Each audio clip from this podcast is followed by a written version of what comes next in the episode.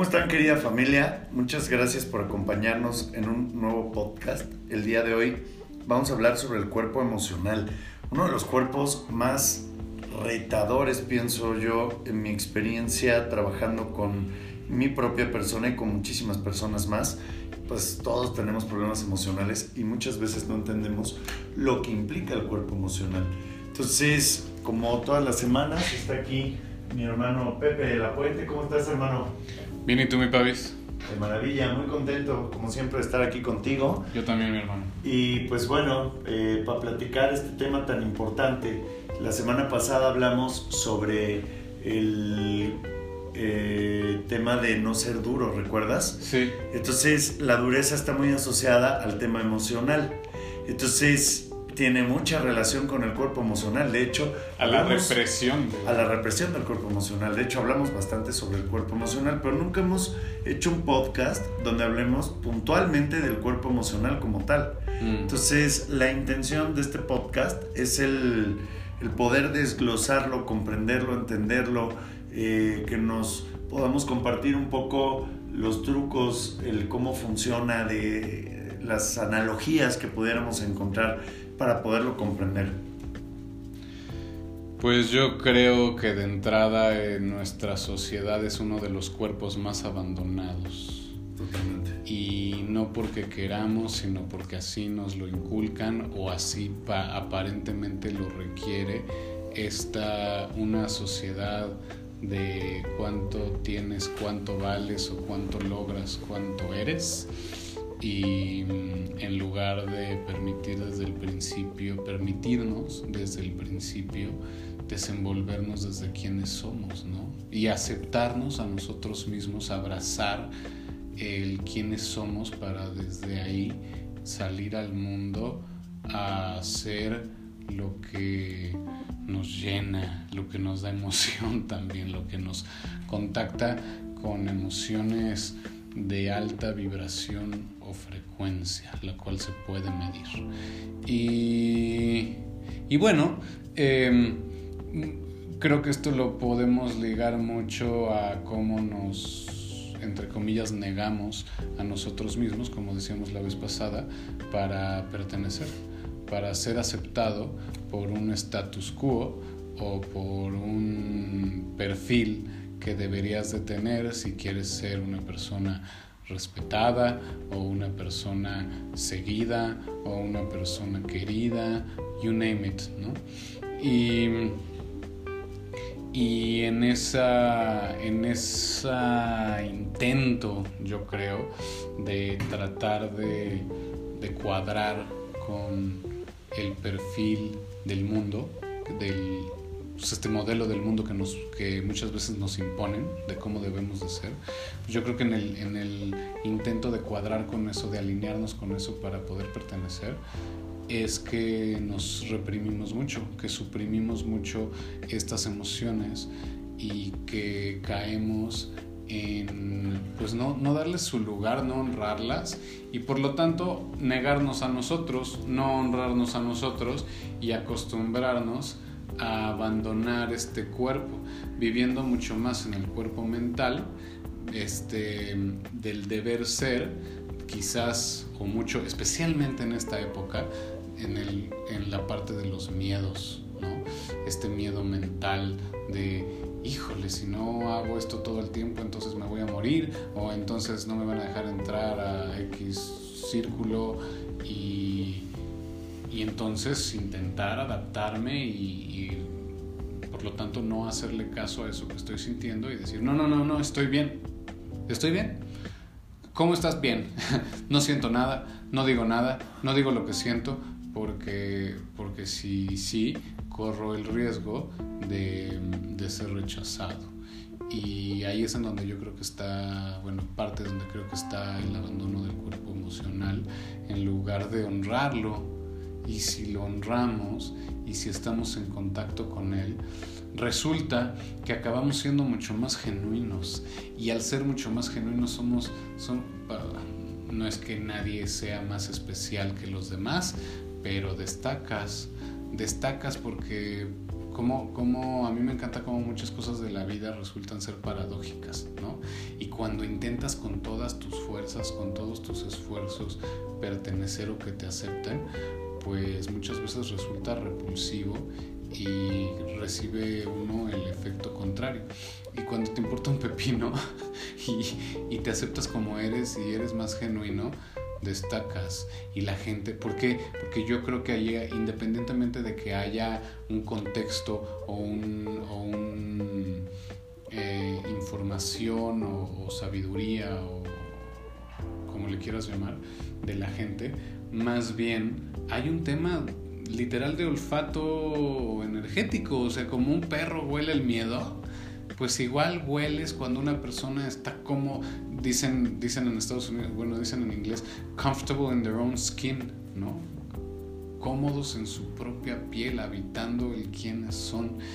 Y entonces se siente esa energía o esa ese electromagnetismo y pues tú lo has vivido. Tenemos amigos que todo el mundo quiere estar con ellos y cuando tú estás bien emocionalmente, la gente quiere estar contigo, quiere contagiarse de esa energía, ¿no?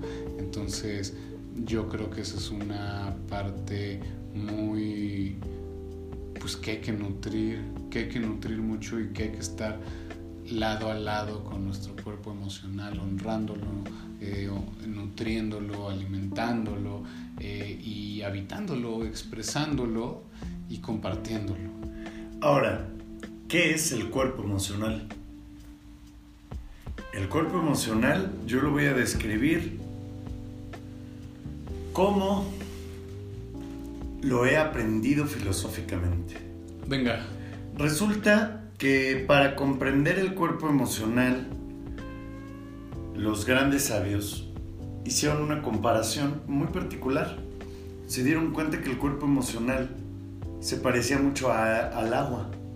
Mm. O sea, el elemento agua y el cuerpo emocional tienen una relación directa. O sea, son como energías similares. Entonces se pusieron a observarla y empezaron a llegar a muchas conclusiones. Cuando yo supe esto, te sorprendería la cantidad de tiempo que le invertí a observar el agua en sus diferentes variaciones.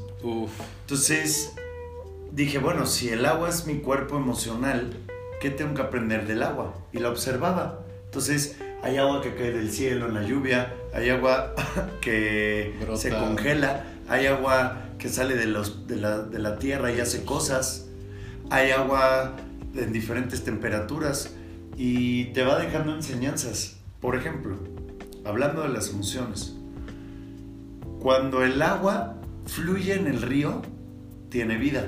Mm. Cuando el agua está estática o estancada en un contenedor, se pudre y deja de tener vida. Entonces el agua en este sentido son las emociones y el agua son iguales porque si yo expreso mis emociones es como el río que fluye porque están fluyendo de mí. Pero si yo... La energía se está moviendo. Exacto, pero si están estáticas es como el agua que queda sin moverse, se va a podrir y entonces no hay vida, huele mal, este, queda pues ahí una cosa que no es, no te la tomarías, ¿no? Ahora, el agua también, cuando es perseverante, el agua cuando es perseverante puede convertir una piedra en arena. Entonces te das cuenta la fortaleza de tus emociones.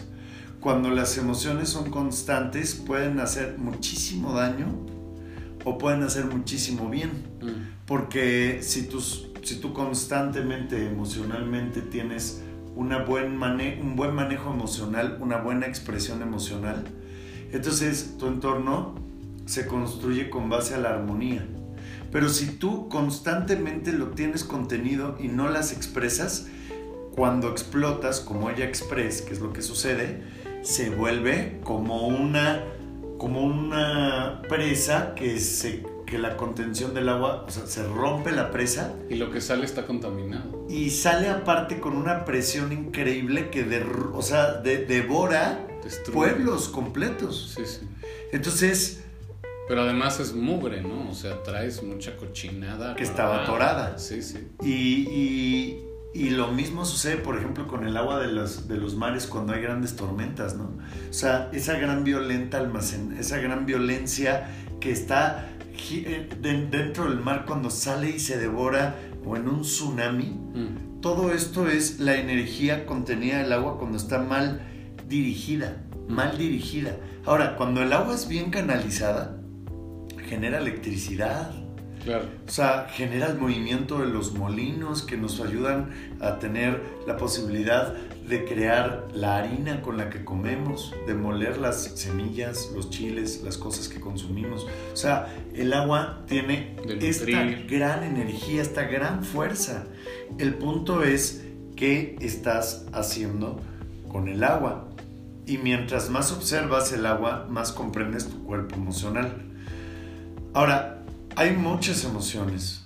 O sea, hay una diferencia que creo que es importante hablar entre emoción y sentimiento. Mm. ¿Cuál es la diferencia? La emoción es algo propio del cuerpo emocional. Puedo sentir felicidad, puedo sentir enojo, puedo sentir, o sea, hay muchas emociones, tristeza. Pero, ¿cuánto tiempo dura una emoción presente en el cuerpo emocional? Segundos. Comprobado, esto es ciencia, ciencia, esto es científico. Dura segundos. Pero cuando tu mente recibe la emoción, se engancha con la emoción y esa emoción se conecta con un pensamiento, entonces ese pensamiento vuelve a activar la emoción es el famoso refractory period. A ver, habla un poquito de él. Pues. Pues no hay mucho que hablar. O sea, es justo eso. ¿Cómo, sales de una emoción? Pues si sigues con ese pensamiento, activándola y activándola y activándola como si fuera un, un hábito inconsciente, pues entonces vas a tardar más en lograr salirte de esa emoción, como hemos hablado antes, en lugar de verlo como objetivamente, como una tercera persona, el observador del observado, demás, y entonces hace que ese periodo refractario o de refractory, refractorio, no sé cómo se diga, este pues es más largo y te puedes volver esclavo de tus emociones. Pero más que, más que desarrollar el tema del refractory period, me gustaría comentar algo ahorita que, que estás hablando de cómo estos grandes sabios comparaban el agua con las emociones y, la, y, y, hay experimentos también científicos.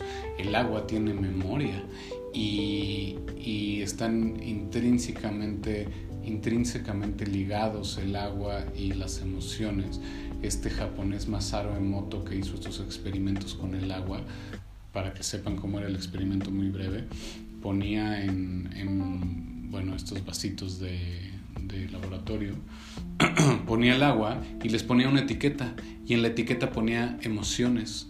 O, escritas. O, frases. Escritas, pero también les decía.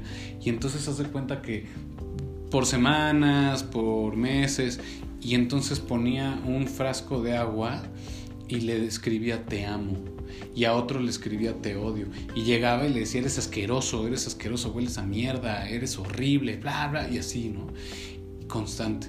Y al otro le decía te amo, eres preciosa, eres lo más bonito que hay, pum, pum, pum. Y en el microscopio veías la estructura molecular de cada uno de esos frascos y los que tenían emociones de baja vibración se veía como un goo, así como, como bacterias deformes, todo gacho. Y los otros se veían como snowflakes, completamente geométricos, una geometría perfecta, hermosa, como copos de nieve en el microscopio. Y era el efecto, perdón, era el efecto de la emoción, de la energía, de la frecuencia de la emoción con el agua que tiene memoria. Y nosotros somos 70 o algo así por ciento agua. Entonces, las palabras que decimos que traen una frecuencia, traen una emoción, se puede medir la frecuencia con kinesiología, las palabras que decimos, los pensamientos que tenemos, las emociones que sentimos. Yo digo que, que la emoción es el pegamento de los pensamientos, ¿no? Y hay, y hay una analogía que me encanta de, de un velero que dice, tú con el pensamiento, pues diriges tu velero, ¿no? La vela. Pero si no traes emoción, cuál es el viento que le sopla a la vela para que avances. Pero bueno, ahí nos estamos saliendo de tema. Pero, pero en cuanto al agua, y que nosotros somos 70% agua, y considerando además que la velocidad de los pensamientos dicen que es mucho más rápida que la velocidad de la luz. Dicen que la velocidad del pensamiento es lo más rápido que hay. Imagínate el efecto que tienen estas emociones ligadas a estos pensamientos y este tema que hablamos del refractory period o, más bien tú lo que decías que, que, tanto estás ciclando una emoción para tu beneficio o para tu perjuicio porque puedes hacerlo hacia ambos hacia ambas direcciones este, pero nosotros somos 70% agua, tenemos pensamientos que son más rápidos que la luz, este, vienen cargados de emociones, los pensamientos nos pueden generar emociones y a su vez las emociones nos pueden generar pensamientos también después, ¿no? Este, así como tenemos una memoria, una memoria muscular que al final es la mente subconsciente a base de repetición mayormente o de un evento muy traumático, muy fuerte, como un choque, como una violación, como una golpiza, como, o también cosas buenas, ¿no? Como wow, me, me guiñó el ojo mi amor platónico, o no sé.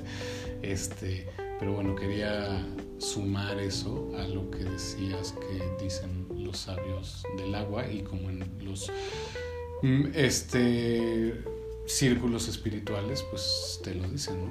Eres muy agua. O, astrológicos, pues tú que sabes. Sí, la astrología es totalmente el tema del agua son las emociones. O sea, ¿cuáles son?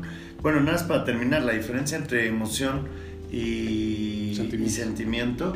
es que la emoción es justo la sensación y el sentimiento es la, la emoción que se vuelve pensamiento y regresa la emoción y se vuelve pensamiento y regresa la emoción y se extiende.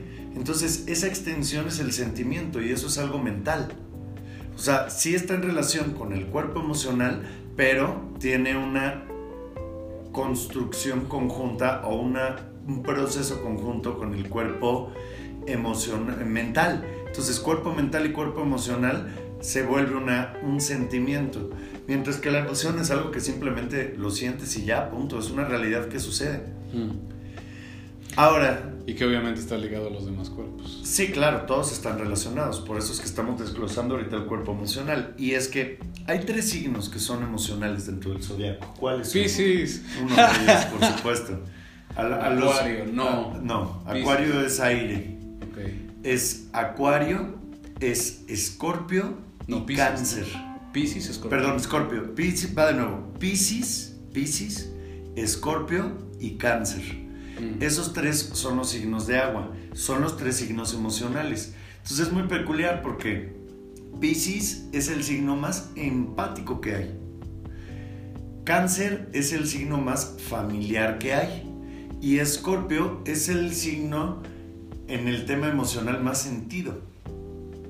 O sea, porque los tres, aunque los tres tienen un poco de los tres, los tres se ven muy afectados por el tema emocional. ¿Qué quieres decir en este contexto con sentido? Sentido, de que puede ser muy vulnerable, de que se siente mucho con. O sea, se, siempre, se puede llegar a sentir atacado con un mal comentario o algo. Y si se siente traicionado, es famoso en el zodiaco porque son vengativos, por ejemplo.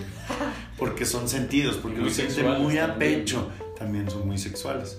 ¿Por qué? Pues hay una relación ahí que luego hablaremos también cuando nos metamos a estudiar temas de ah. kundalini, temas sexuales. Me encantó esa. Oye, fíjate qué curioso ahorita que dijiste de esos tres signos. Esos son los tres signos de los tres hombres de mi familia nuclear. Mi papá, Escorpio. Mi hermano, Cáncer. Y tu servilleta, Pisces. Fíjate. En mi caso, mi, mi hermana, mi mamá y yo, mi mamá es Leo, mi hermana es Sagitario y yo soy Aries, los tres fuegos, en la misma casa. Órale. ¿Y tu papá? Mi papá es Acuario. Mi mamá es... Y, y, son muy claros cuando, o sea, el zodiaco en este sentido es muy interesante. De hecho, cuando nosotros leemos la carta natal, una parte de lo que hacemos es el análisis elemental que tiene una persona. Una persona puede tener más aire, puede tener más fuego, puede tener poca tierra o puede tener, o sea, un elemento preponderante o un elemento en menor proporción. Y esto genera una tendencia en la persona muy interesante. Entonces es muy importante entender esto porque lo que nosotros buscamos al final del día es equilibrar todo esto. Hay algo que quiero hablar por último con respecto al cuerpo emocional. Y es que desde mi comprensión, esto ya es como mi, mi postura filosófica, pues mi tesis, mm. Y, y, así lo he experimentado y la verdad es que hasta ahorita lo tengo comprobado, ¿no? El espíritu, que es otro cuerpo muy sutil, se comunica con nosotros a través de las emociones.